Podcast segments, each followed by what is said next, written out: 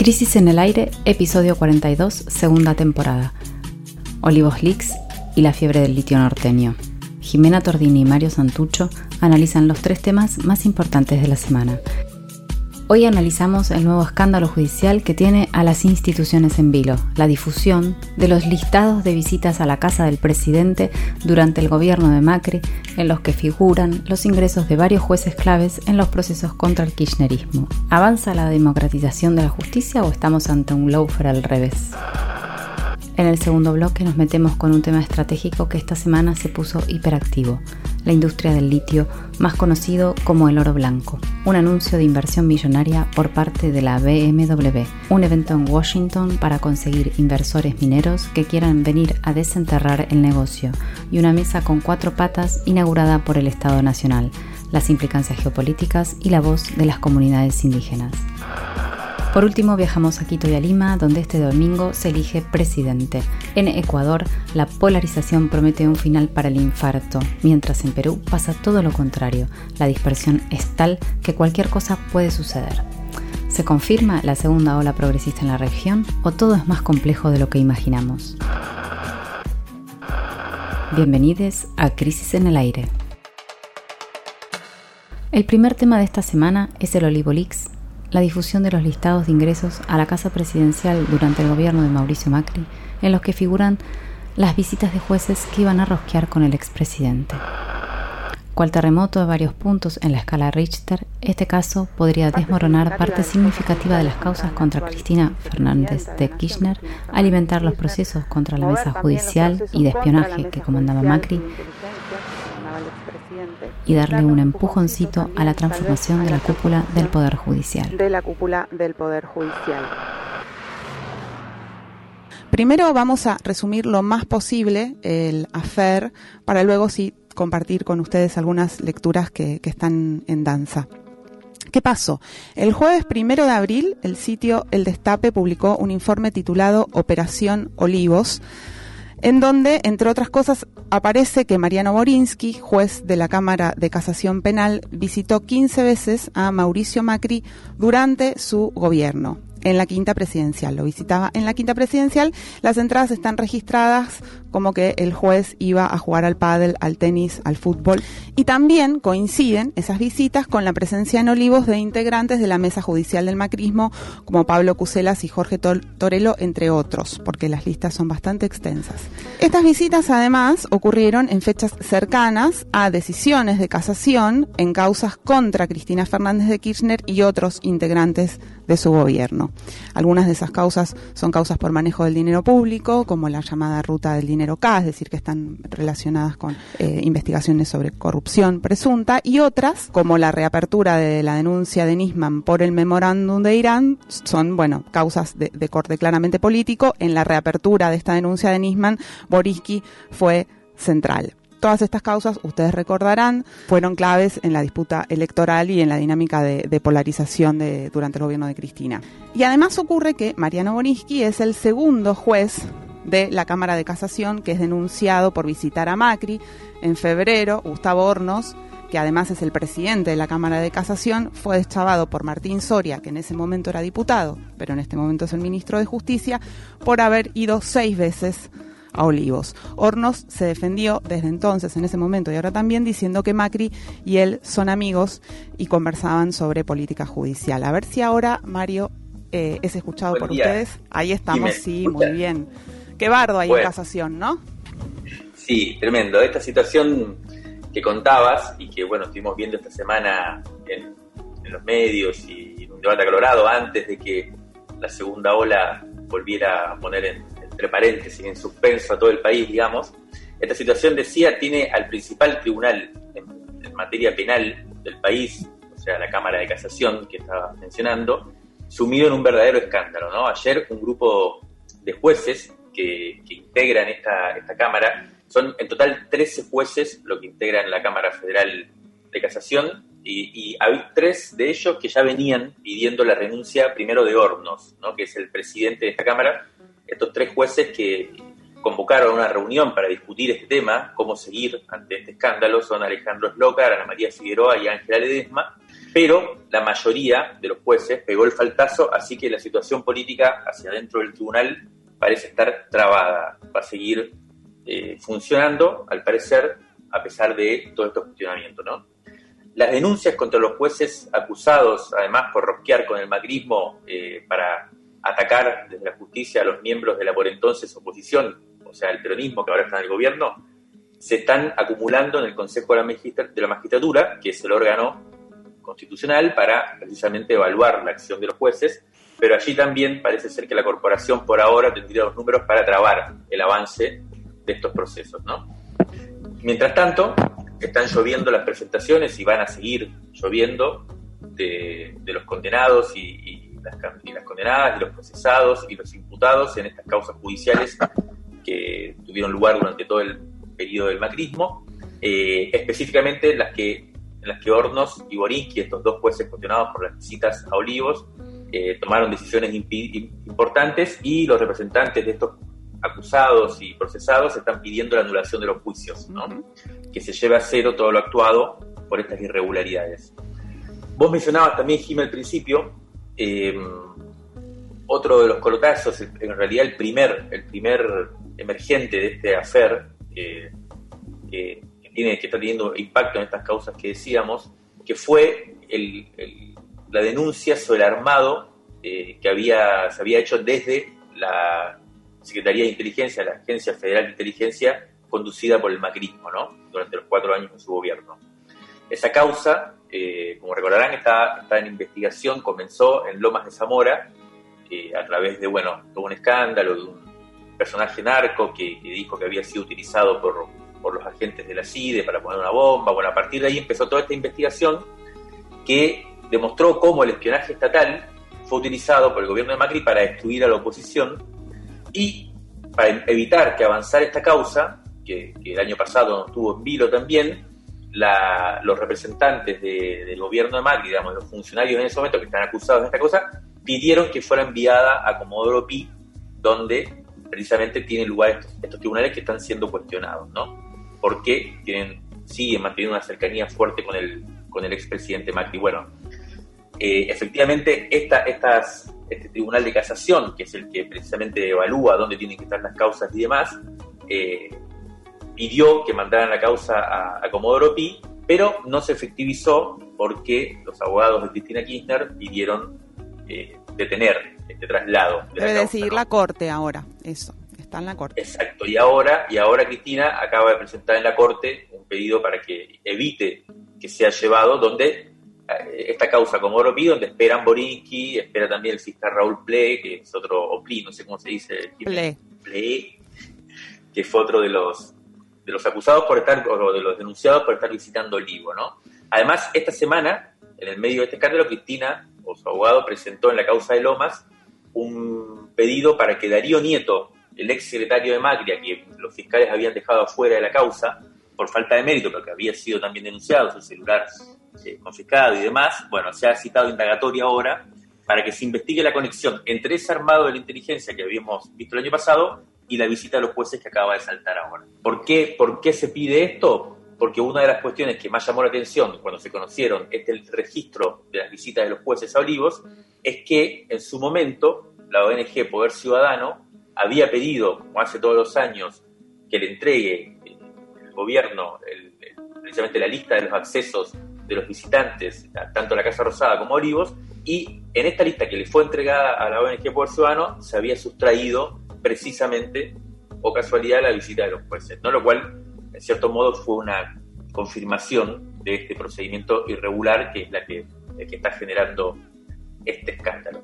Bueno, para entender lo que está en juego en, en esta especie de fascinante novela sobre el poder judicial argentino, sus relaciones con el poder político y a su vez con los medios más grandes de comunicación, le pedimos a Paula Litvashki, amiga, directora del CELS y especialista en todos estos vericuetos de la justicia, que nos cuente qué derivaciones y qué efectos políticos puede tener este escándalo. En realidad lo que está mostrando también es la, idea de, que, esos jueces eh, tenían como la intención de ser parte de, ese, de esa eh, configuración del poder, ¿no? de, ese sector. Entonces, las, decisiones, la forma de pensar, este, la forma de entender el rol judicial, eh, bueno, se queda, queda de alguna manera este, muy influido por esos vínculos y por esa idea de que se es parte del poder en ese sentido, de tan parte que se va a jugar eh, un deporte con, el presidente y con, y con quienes toman las decisiones eh, cotidianas eh, y decisiones trascendentales para todos nosotros elementos objetivos sin duda para discutir la imparcialidad de los jueces en las causas contra Cristina, sobre todo, eh, pensemos en la del memorándum, sin duda, que era una causa que todo el mundo ya sabía que, carecía de sentido jurídico. Y bueno, acá me parece que tiene mucha, esta información tiene muchas consecuencias en ese sentido. Eh, pero también porque de alguna manera puede ser que llegue a reconfigurar eh, el, ecosistema judicial, para decirlo de algún modo. ¿no? Este tipo de información, eh, estos escándalos y estos golpes sobre determinadas, determinados jueces eh, puede derivar en una reconfiguración de tribunales federales importantes y hasta de la Corte. Hay que ver, obviamente, cómo, cómo avanza el tema, pero puede dar lugar a eso y al debilitamiento de, ciertas de ciertas figuras y al fortalecimiento de otras figuras, eh, o que se destrabe también, o que, ayude para destrabar eh, la elección del, del nuevo procurador o procuradora general de la Nación, que es algo que está trabando también muchas de las discusiones de, de reforma judicial. Obviamente que estas cuestiones no, no quieren decir necesariamente que haga reformas profundas en el sentido más democrático de la palabra, del funcionamiento del Poder Judicial, pero sí son cuestiones importantes a tener en cuenta para entender procesos políticos en relación con la justicia federal sobre todo y con los debates sobre eh, bueno, el rol de la justicia en relación con la política y con la competitividad electoral también. La escuchábamos a Paula Litvatsky, entonces destacaba ella dos consecuencias del, escándalo que, están en el aire. Una es que las causas contra Cristina, que dependen de los jueces involucrados, están seriamente comprometidas. Sobre esto parece haber bastante también eh, acuerdo en general en las distintas posiciones. Y también otra consecuencia posible, eh, hay que ver si probable o no, pero sí posible ahora, que esto podría significar que el gobierno logre, ahora sí, que la confrontación abierta con el Poder Judicial se resuelva con cambios relevantes en su estructura, por lo menos en la, en la parte de arriba de la pirámide de, su estructura, ¿no? Exactamente, Jime. Si mm, te parece, para terminar el bloque, eh, yo subrayaría tres cuestiones políticas, eh, más allá de, estos efectos de fondo que marcabas, que tienen que ver con, con lo que está en juego en estos días, ¿no? Lo primero, que parece un poco obvio, es que la información que saltó a la vista eh, ya estaba dando vueltas en el Poder Ejecutivo. Y el gobierno decidió ponerlo en juego ahora, eh, justo precisamente la misma semana que asumió Martín, Martín Soria como ministro de Justicia, ¿no?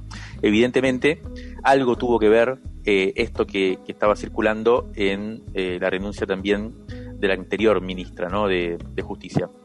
Lo segundo importante es que ayer en una entrevista, también en el destape, el presidente Alberto Fernández, eh, hablando del tema, eh, trazó una relación que ya estaba circulando, que ya veníamos escuchando en los diferentes ámbitos donde se, analiza todo esto que está sucediendo, que es que el tema de, las listas y las visitas es un proceso parecido, dijo Alberto Fernández, al de Lula da Silva y los, tele, y los Telegram entre Moro y la Fiscalía, ¿no? entre el juez Moro y la Fiscalía eh, allá en Brasil. ¿A qué se refiere? Bueno, esto fue un antecedente que tuvo lugar hace dos años en el cual una revista, un sitio de internet que se llama The Intercept, The Intercept eh, dio a conocer eh, los chats de Telegram que, que, circulaban entre el juez Moro, que fue el que acusó a Lula da Silva en su momento y lo inhabilitó para ser candidato a presidente, y el fiscal y los fiscales del caso, precisamente que, que se tenía contra Lula, que era por corrupción, ¿no?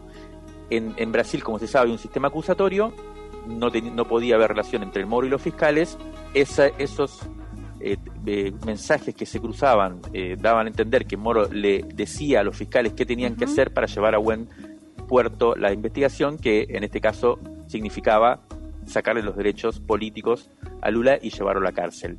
¿Cómo terminó este caso? Terminó en que estas revelaciones que se hicieron hace dos años, justo hace, un poco, hace unos días, eh, terminaron con eh, anulándole precisamente las condenas a Lula y él vuelve a ser candidato a presidente. Un poco esta es la idea que se hace desde el gobierno, que eh, este escándalo que acaba de, de emerger puede terminar en una situación parecida, o sea, anulando las causas por corrupción contra los funcionarios del kirchnerismo. La gran discusión que está en juego en todo esto, para terminar, es eh, esa relación, lo, que siempre discutimos, ¿no? Desde acá, desde la revista Crisis y demás, que es la relación entre el poder político y el poder judicial. Si acá está en juego una democratización de estos procedimientos, de estos vínculos entre poder político, poder judicial y medios de comunicación para utilizar este entramado en contra de la oposición política, algunos hablan en estos momentos de un laufer al revés, lo que denunciaba el kirchnerismo ahora estaría siendo usado por el kirchnerismo contra la oposición macrista, o si, bueno, pasa esto que estábamos diciendo, si hay una democratización o si sigue el mismo juego pero ahora de otra manera. Habría que ver, habrá que verlo y vamos a seguirlo de cerca. Crisis en el aire. Análisis político en movimiento para tirar del hilo de la coyuntura. Crisis en el aire. De la tinta a la conversación.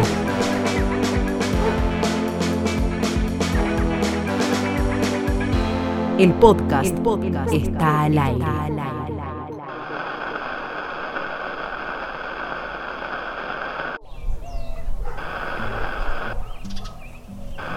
El segundo tema que abordaremos en este capítulo nos lleva al norte de Argentina, más específicamente a las provincias de Catamarca, Salta y Jujuy, donde se posan los ojos del sector minero del mundo.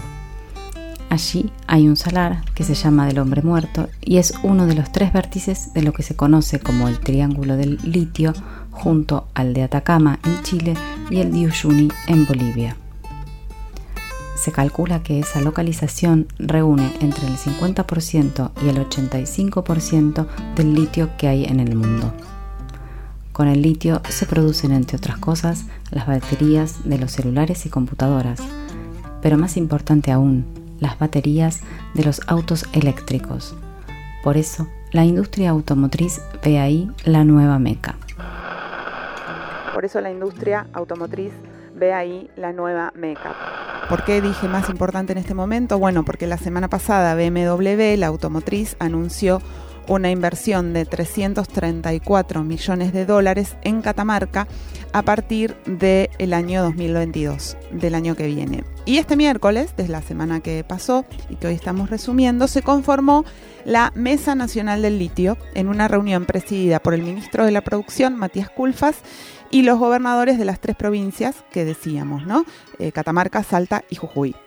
Entre discusiones por el rol exportador o industrial de Argentina en el asunto y por el precio ambiental y social, ya que ahí viven muchas comunidades originarias, lo cierto es que el tema parece llegó para quedarse, ¿no, Mario? Sí, veamos qué es el litio, si te parece. Dale. Eh, porque todos hablamos como si fuéramos especialistas, pero este, seguramente hasta, hasta hace poco no sabía ni qué era. Primero que nada es un elemento químico que está en la tabla periódica esa, ¿no? Que estudiamos en el secundario. O estudiábamos, no sé eh, si se estudia eso todavía. Sí, exacto. Es de un blanco plateado que se oxida al primer contacto con el aire o el agua y por ese tono es que le dicen en este momento en los grandes mercados el oro blanco. Hay que detenerse para entender su fama actual en un premio Nobel que recibieron en 2019 el, estadounidense, un estadounidense, Gooden, un británico, son científicos, ¿no? Eh, Whittingham y un japonés, Yoshino, por crear precisamente una batería de iones de litio que es especialmente ligera, recargable y potente, en base a este mineral que tenemos acá de sobra, parece ser en el norte del país. En términos económicos, estos descubrimientos impactado, impactaron enormemente en el crecimiento del valor, ¿no? Eh, como commodity del, litio. En 2003, por ejemplo, la tonelada costaba 450 dólares en 2009 pasó a costar 3 mil dólares. Le dicen por esto la nueva gasolina, porque en realidad porque las empresas pronostican que en 2030 la mitad de los autos que se vendan van a ser totalmente eléctricos. O sea, van a ser construidos con baterías que van a tener, eh, cuyo componente principal es el litio. Los gobiernos, entre ellos el argentino, ven en esta industria del litio una gran oportunidad y hay quien quienes apuestan a que el año que viene Argentina, que hoy es el tercer productor del mundo, se convierta en el segundo mayor productor de litio del mundo, solamente eh, aventajado por Australia, que actualmente es el principal productor, el segundo hoy es Chile y el tercero es Argentina. Argentina en este sentido está apostando fuertemente al litio y además tiene Argentina la principal reserva del mundo junto con Bolivia y con China en este triángulo que mencionabas antes. Esta semana además hubo un tercer evento, o sea, un hiperactivismo en torno al litio relacionado con este mineral salvífico. El Wilson Center, que es un think tank norteamericano con sede en Washington, organizó una conferencia titulada La industria argentina del litio y su papel en la transformación global de las energías renovables, de la que participaron, entre otros, los cuatro mosqueteros del oro blanco, que son, diría yo, que son Matías Culfas, el ministro de la Producción, y los tres gobernadores del norte, de las provincias del norte que mencionábamos, Gustavo Sáenz por Salta, Raúl Jalil por Catamarca y Gerardo Morales por Jujuy. También habló Paul Graves, que es el director ejecutivo de Liven, la empresa norteamericana que pica en punta en el negocio del litio a nivel nacional en Argentina, es una transnacional, pero que ya está produciendo en Argentina. Y vamos a escuchar dos fragmentos de esta charla que, se hizo esta semana, como decía antes, organizada por el Wilson Center, con, el patrocinio también del Banco Interamericano de Desarrollo, el BID, y con también el patrocinio de la Embajada Argentina en Estados Unidos, el primer audio pertenece a, la intervención de este inversor Graves que decía antes y el otro pertenece a la exposición del ministro Culfas. Así que hemos visto que las inversiones importantes que hemos hecho en Argentina están dando fruto y nuestros clientes examinaron nuestra tecnología, la relación que tenemos con autoridades locales y, y así nacionales. Ellos quisieron trabajar con Livent a raíz de estas relaciones que hemos cultivado y asimismo hemos podido confirmar lo que hemos dicho acerca de las operaciones que tenemos en Argentina y esto les brinda a ellos mayor certidumbre de que podremos expandir nuestro negocio en Argentina. El momento que hemos eh, puesto en consideración pública nuestro interés, nuestra visión estratégica de desarrollar la industrialización del litio, hemos recibido varias, varias propuestas, hemos este, podido conversar con inversores de diferentes este, lugares. Uno es el que mencionó concretamente recién Paul, Paul Graves, con el interés de eh, visualizar al mercado sudamericano como una eh, fuente de esta transición tecnológica hacia la electromovilidad. Y ahí vemos efectivamente interés en transformar este litio y su industrialización en este, baterías las baterías ser parte de vehículos eléctricos. Es decir, ya estamos viendo en concreto proyectos todavía en estado embrionario, pero que ya en algunos casos tienen algunos memorandos de entendimiento, es decir, que hay este, en concreto posibilidades de que se transformen en proyectos productivos aquí en la Argentina. Y en esto este, destacar justamente eh, el papel que va a cumplir este régimen de, electromovilidad, que esperamos se sancione el año en curso, en 2021, donde va a haber incentivos concretos y decrecientes, algunos incentivos eh, fiscales, tributarios para promover esta inversión, este, también incentivos a la adquisición de este, los vehículos eléctricos con baterías de litio, donde naturalmente elementos centrales que, se, que tengan componentes de fabricación en el país, de manera tal de estimular el desarrollo de esta industria y también poder este, potenciar este, las cadenas de valor. Al que escuchábamos recién es el ministro de la Producción, Matías Culfas. Eh, este panel fue por Zoom, claro, había más o menos unas 400 personas escuchando. Una de las moderadoras era del Banco Interamericano de Desarrollo y los gobernadores, a quienes no escuchamos, bueno, ponían el acento en la cuestión de las garantías ambientales y en la consulta previa respecto a los proyectos, la consulta previa a las comunidades, sobre todo porque allí hay comunidades indígenas eh, que, a las cuales el Estado está obligado a, consultarles sobre proyectos que tengan que ver con sus territorios.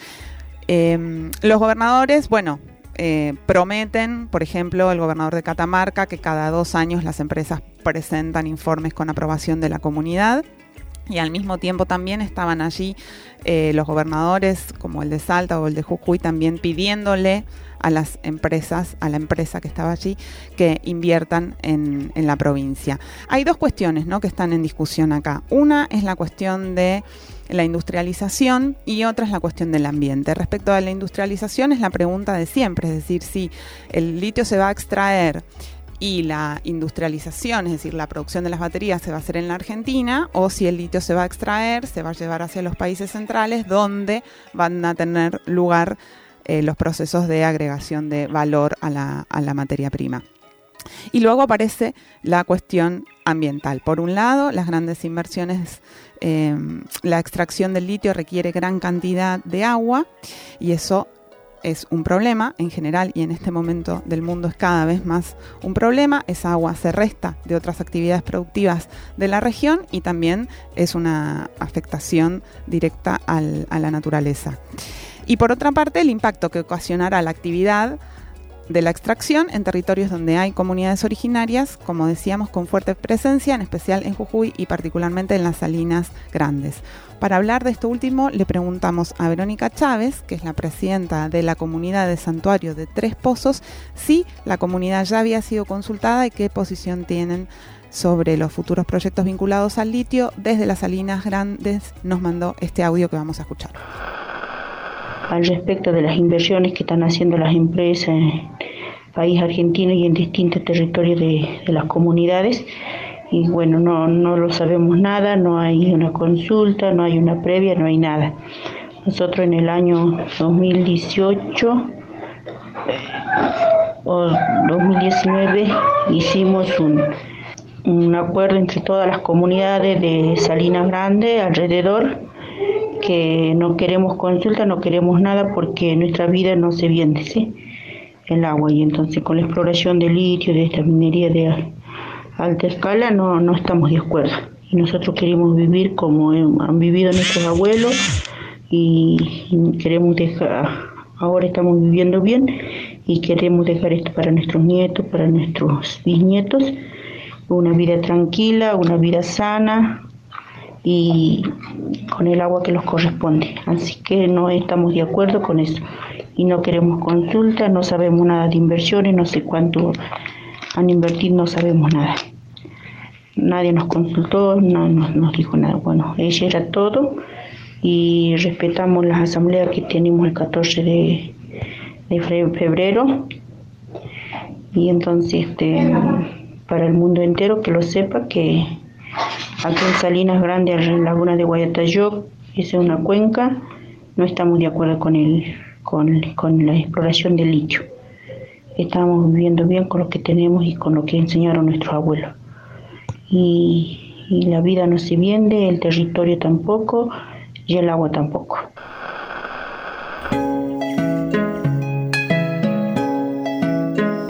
Bueno, escuchábamos a Verónica Chávez, que es la presidenta de la comunidad de, Santuario de Tres Pozos, con, su posición, cómo se está mirando desde el territorio, desde algunas comunidades del territorio, este, este problema, que bueno, en general siempre enfrenta, ¿no? Esta es una discusión permanente que es el desarrollo eh, o la vida de, de, las comunidades que están ahí, si se puede congeniar esto o no, y yo quisiera, si se parece, Jiménez, cerrar este problema que vamos a seguir viéndolo, como, como decimos esta semana, lo trajimos a colación porque hubo estos tres eventos importantes, ¿no? El anuncio de la inversión, la creación de una mesa por el Estado Nacional junto con las provincias y este evento de debate o de promoción de las inversiones organizado por el Wilson, Wilson Center de, de Washington. Y si te parece, me gustaría como cerrar en lo que uno podría llamar los conflictos geopolíticos que va a traer esta este intento o, esta estrategia de desarrollo en base a un mineral eh, importante hoy en, el mundo que es el litio, ¿no? O sea, por lo que estuve viendo, no es que tampoco el litio va a ser la gran solución ¿no? de los problemas de la exportación en Argentina, aunque va a ser un rubro exportador que va a crecer, va a tender a crecer, pero no es que va, no es vaca muerta, no va a cambiar la matriz, digamos. Lo que sí eh, tiene como mucha importancia es por el tema siguiente, por lo que decíamos, por la industria del automóvil, por esta idea de un futuro con cierta eh, cambio hacia energías renovables y por la importancia de quiénes son los que demandan este producto en el mundo. Hoy hay tres países que son los principales importadores de esto, que están aumentando su demanda y por lo tanto van a forzar eh, este crecimiento y van a forzar también la disputa por las reservas. Esos son Estados Unidos y China y Japón. Estados Unidos y China son las principales potencias hoy y va a haber un problema.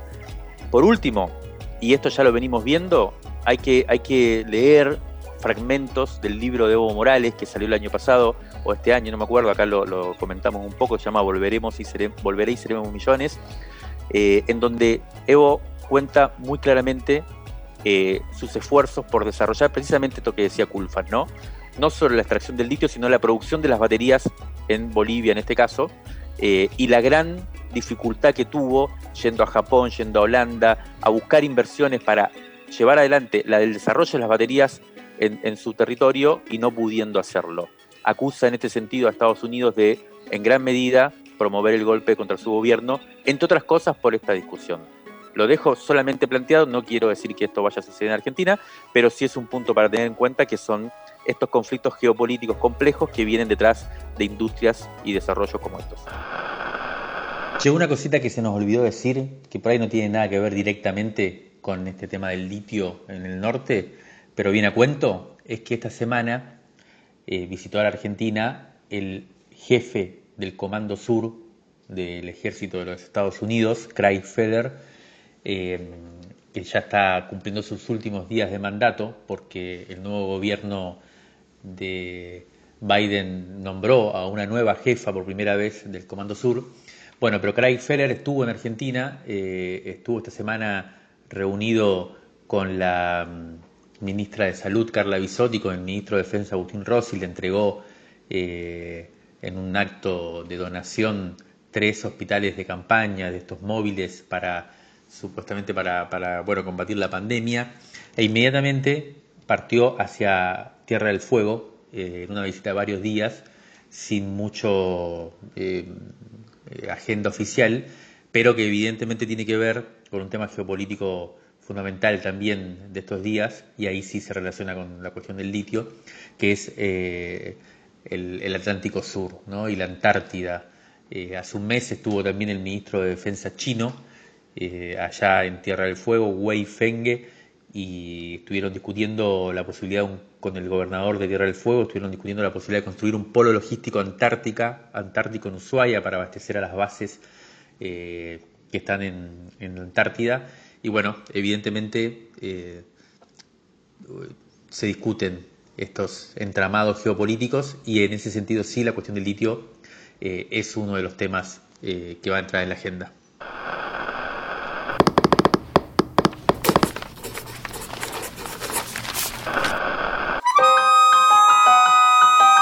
Crisis en el aire.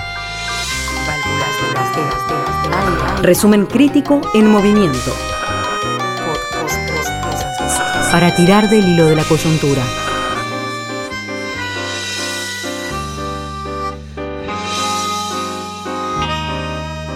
De la tinta a la conversación. Crisis en el último tema de nuestro resumen semanal viajamos a dos países distintos del cono sur. Primero haremos escala en Quito y luego vamos a recalar en Lima. ¿A qué se deben estos desplazamientos? Bueno, mientras en Argentina se debate si postergar o no las elecciones, en Ecuador mañana domingo se elige quién será el nuevo presidente en un balotaje súper polarizado. Y también mañana se vota la primera vuelta para elegir al nuevo mandatario de Perú, donde el panorama está tan fragmentado que hay siete candidatos con posibilidades de pasar a la segunda vuelta sin que ninguno sea favorito. Es decir, según las encuestas, cualquier combinación sería posible. Es decir, que cualquier combinación de ganadores parece posible. Vamos a tratar de desmenuzar un poco entonces quiénes son los protagonistas en cada país y luego también nos vamos a preguntar por qué estas elecciones importan y mucho en la Argentina. En Quito está ahora mismo Marco Teruggi, un agudo analista de la actualidad regional. Le preguntamos cómo la ve, cómo se vive la elección el día antes allá en Ecuador. Nos mandó este audio que compartimos con ustedes. La mayoría de las encuestas indican que el favorito es Andrés Arauz, es el candidato de la Revolución Ciudadana, progresista, con una política latinoamericana que hasta el momento se ha venido manteniendo como favorito. Enfrente está Guillermo Lazo. Lazo es un prototipo de la derecha latinoamericana, viene de la banca, la segunda banca más poderosa de Ecuador, como la de Guayaquil tiene numerosas cuentas offshore y está en términos de política exterior absolutamente alineado a la agenda estadounidense. También las encuestas indican que hay un porcentaje elevado de voto nulo o blanco, más de 25%, un promedio casi del 27%, que van a tener un rol importante dentro de la votación del domingo. Esa votación es importante señalar, se va a dar en un proceso democrático muy frágil como es el proceso ecuatoriano. En los últimos años, bajo el gobierno de Lenín Moreno, que ha sido un gobierno también emblemático de la tradición, eh, ha habido una, eh, diríamos, fragilidad institucional que ha, por un lado ha perseguido al correísmo y por el otro lado ha intentado en este cuadro electoral impedir la participación de Andrés Arauz y es ahí justamente donde hoy residen las principales amenazas, por ejemplo, en el Consejo Nacional Electoral. Así que hay numerosas señales de alarma acerca de posibles maniobras que puedan ocurrir el domingo por la noche porque hay mucho en juego, tanto a nivel nacional para sectores de la banca, del empresariado, que quiere impedir a toda costa un regreso a la revolución ciudadana al poder político, pero también en términos internacionales, no solamente para actores estadounidenses del poder eh, que va ordenando este continente según sus intereses, sino también para eh, los factores de poder de Colombia, que es un actor muy importante dentro de esta disputa. Así que por eso hay señales de alarma, pero también hay mucho optimismo respecto a que efectivamente la victoria de Andrés Arauz pueda darse y pueda asumir el 24 de mayo próximo. Bueno, escuchábamos a, Marco Teruggi desde Quito, eh, mostrando claramente las principales coordenadas de lo que se juega mañana en Ecuador, ¿no? Eh, una elección muy clara, digamos, en el sentido de que se enfrentan la izquierda o el progresismo latinoamericano con su corriente que viene de, de los gobiernos del principio del siglo, ¿no? el gobierno de Correa, en este caso representado por Arauz, y la derecha eh, representada por un banquero. Eh, en, ese sentido, me parece que es muy claro lo que planteaba Marco Teruggi. Eh, yo agregaría un elemento para completar este rápido pantallazo sobre Ecuador, que está precisamente en la nota publicada por el sitio web de la revista Crisis esta semana, cuyo autor es precisamente Marco Teruggi y que recomendamos mucho leer porque es un análisis eh, bien interesante sobre, sobre este momento. ¿no? La gran pregunta que, ahí aparece y que quisiéramos rescatar ahora es cómo va a votar el movimiento indígena ecuatoriano. Porque como se sabe, la CONAIE, que es la Confederación de Nacionalidades Indígenas, tuvo un duro enfrentamiento con el gobierno de Rafael Correa, que es el líder de la Revolución Democrática, eh, y que hoy está en el exilio, ¿no? debido a la persecución, como decía Marco Teruggi, eh, implementada, la persecución implementada por por el sucesor de Correa, puesto por Correa, fue el vicepresidente durante su gobierno, el actual presidente Lenín Moreno, acusado de traidor por el propio Correa y que quedará en la historia además por un pésimo gobierno, ¿no? Em, eh, durante, digamos, durante la primera vuelta, que se celebró el pasado 7 de febrero, la CONAIE, precisamente por estos enfrentamientos previos con el gobierno de Correa, postuló un candidato propio que se, llamaba, se llama Yacu Pérez, ¿no? Yacu Pérez hizo una gran elección sorprendente y estuvo a tal punto que estuvo a punto de pasar al, al balotaje. Sacó el 19,4% de los votos más o menos contra el 19,7% que sacó el candidato a la derecha, Guillermo Lazo, el banquero, que es el que está hoy en el balotaje.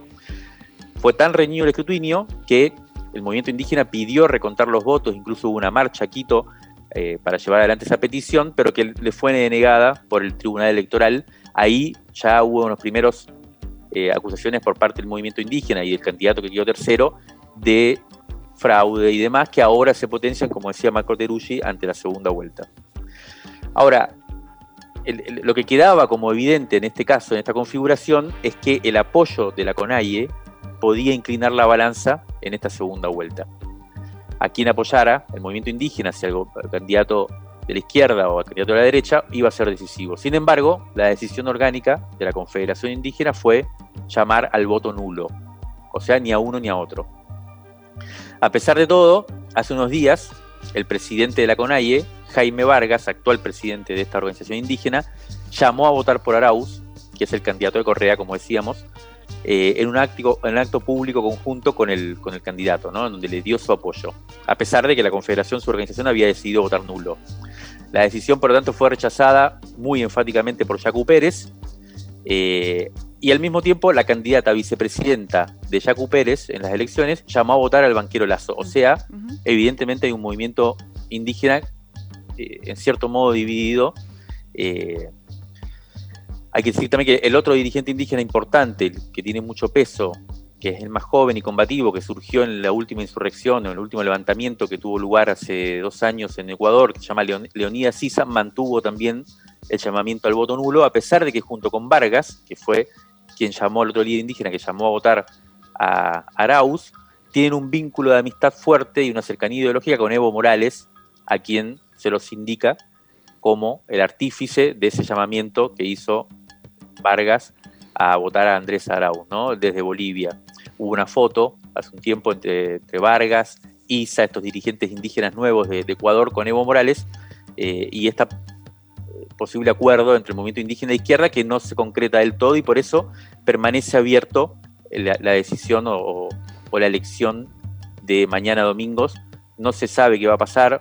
En principio está, como decía Marco Teruggi, adelante hoy por hoy el candidato de la Revolución Ciudadana, pero está parejo y hay que ver, como decía antes, a quién efectivamente va a apoyar finalmente el voto indígena, ¿no?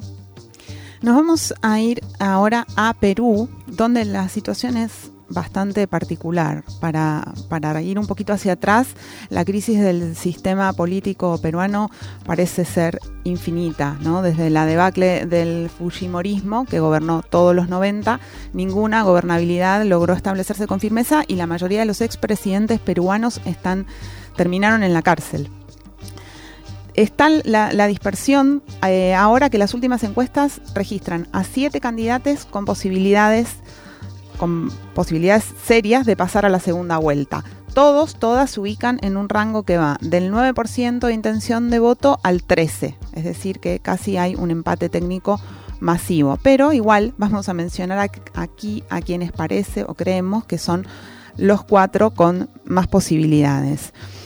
Por la derecha hay dos figuras bastante conocidas cuya trayectoria eh, igual les alcanza para, estar en, la expectativa. De un lado está Keiko Fujimori, que es hija del presidente, que todos recordamos, una suerte de Menem peruano, y también el otro candidato es Hernando de Soto, un antiguo ideólogo neoliberal, recordado por ser uno de los impulsores de la reforma universitaria privatizadora en Perú. Los otros dos candidatos con fuerza de posibilidades son de izquierda. Una es Verónica Mendoza, una joven lideresa que fue tercera en las últimas elecciones presidenciales y estuvo a punto de ingresar al balotaje en 2016. Verónica se mostró bastante sólida en la campaña y fue la ganadora de los debates televisivos.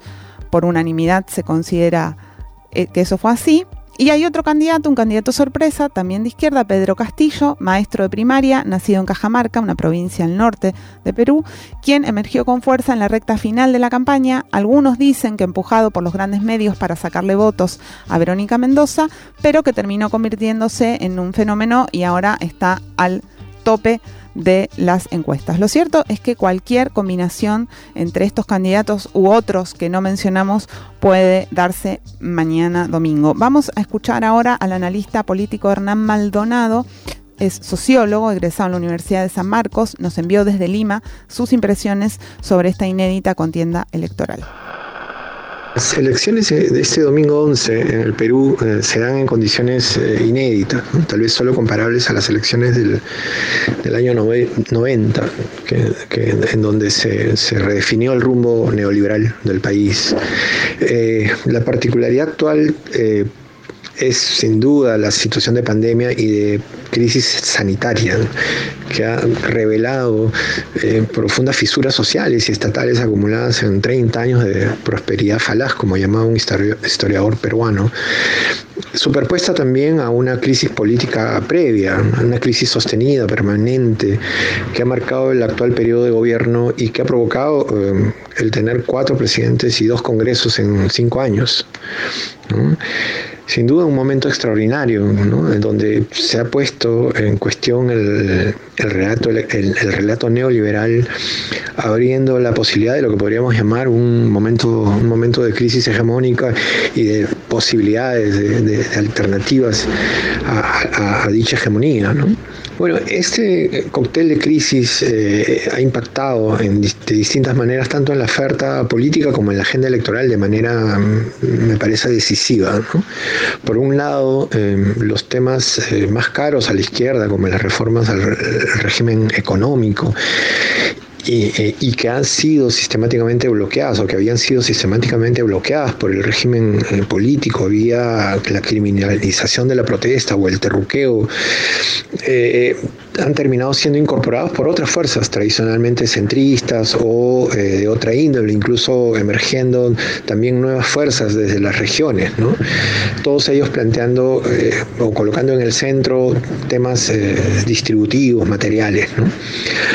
Al mismo tiempo, la derecha eh, ha respondido eh, de una manera muy agresiva, con una narrativa consistente en desacreditar al Estado, acusándolo como causante de la crisis, eh, descalificándolo como un actor válido y eficaz para encarar eh, dichas tareas, ¿no? llegando incluso de, manera sostenida a realizar una campaña dentro de la campaña electoral a favor de la privatización de las vacunas. Esos y otros factores han sido los que han marcado la condiente electoral y tengo la impresión han eh, determinado eh, la, reducción del centro político, ¿no? Eh, eh, y que creo va a determinar quiénes, qué, qué fuerzas pasan a, segunda, a la segunda vuelta. ¿no? Bueno, escuchábamos a Hernán Maldonado, analista político peruano, mostrando un poco lo que se discute en esta elección clave, inédita. Va, realmente Jiménez va a ser para el infarto el domingo. Vamos a estar ahí viendo qué pasa. y nos queda para cerrar solamente tratar de, plantear en qué sentido para Argentina es fundamental estas dos elecciones. Primero, rápidamente, el voto de los peruanos que viven en Argentina va a ser importantísimo. 143.000 peruanos están habilitados para votar, de los cuales 110.000 votan en Buenos Aires. Es el tercer padrón en el extranjero después de Estados Unidos y de España. Si me permitís una pequeña campañita electoral, no sé si se puede, María Alba González es una candidata importante en Argentina, conocida, eh, y bueno, y después para el último elemento. Acá lo que se discute es si se confirma la segunda ola progresista del siglo XXI que anuncia Álvaro García Lineras con el triunfo de los candidatos eh, del progresismo o si eh, no es tan lineal este evento y va a ser un poco más complejo la nueva coyuntura política continental.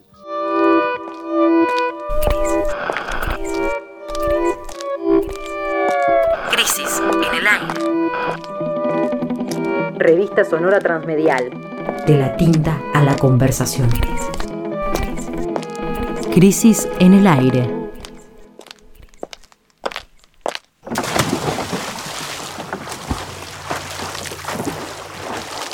Rescate emotivo. Un diamante impreso en una crisis. 1973-2020. Crisis 21 primeros días de noviembre de 1974. María Esther Gilio viaja a Yala, Jujuy, y sigue estas indicaciones. Pide al chofer del micro que le pare junto al ceibo grande, ahí, de donde sale el camino al cementerio, atraviese la vía y siga. La casa del doctor Tizón está 300 kilómetros más abajo. Tiene un gran portón de hierro y dos sauces en la entrada. Pasa dos días con el escritor Empiezan mateando y terminan coqueando. La entrevista se publica en enero del año siguiente. Me resulta difícil escribir fuera de aquí, en México o en París, porque no les veo las caras a la gente ni escucho cómo hablan. No me cruzo con mis personajes.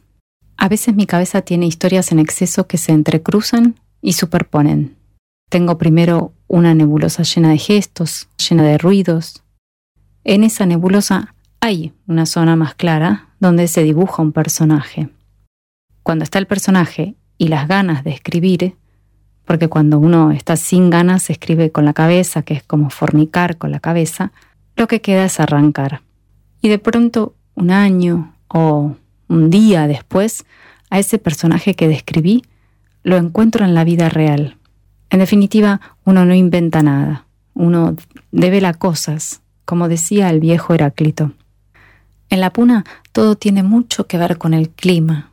El mundo se desenvuelve en meses áridos, donde la gente esconde su sensualidad o la sublima, la convierte en otro gesto, o simplemente la reprime.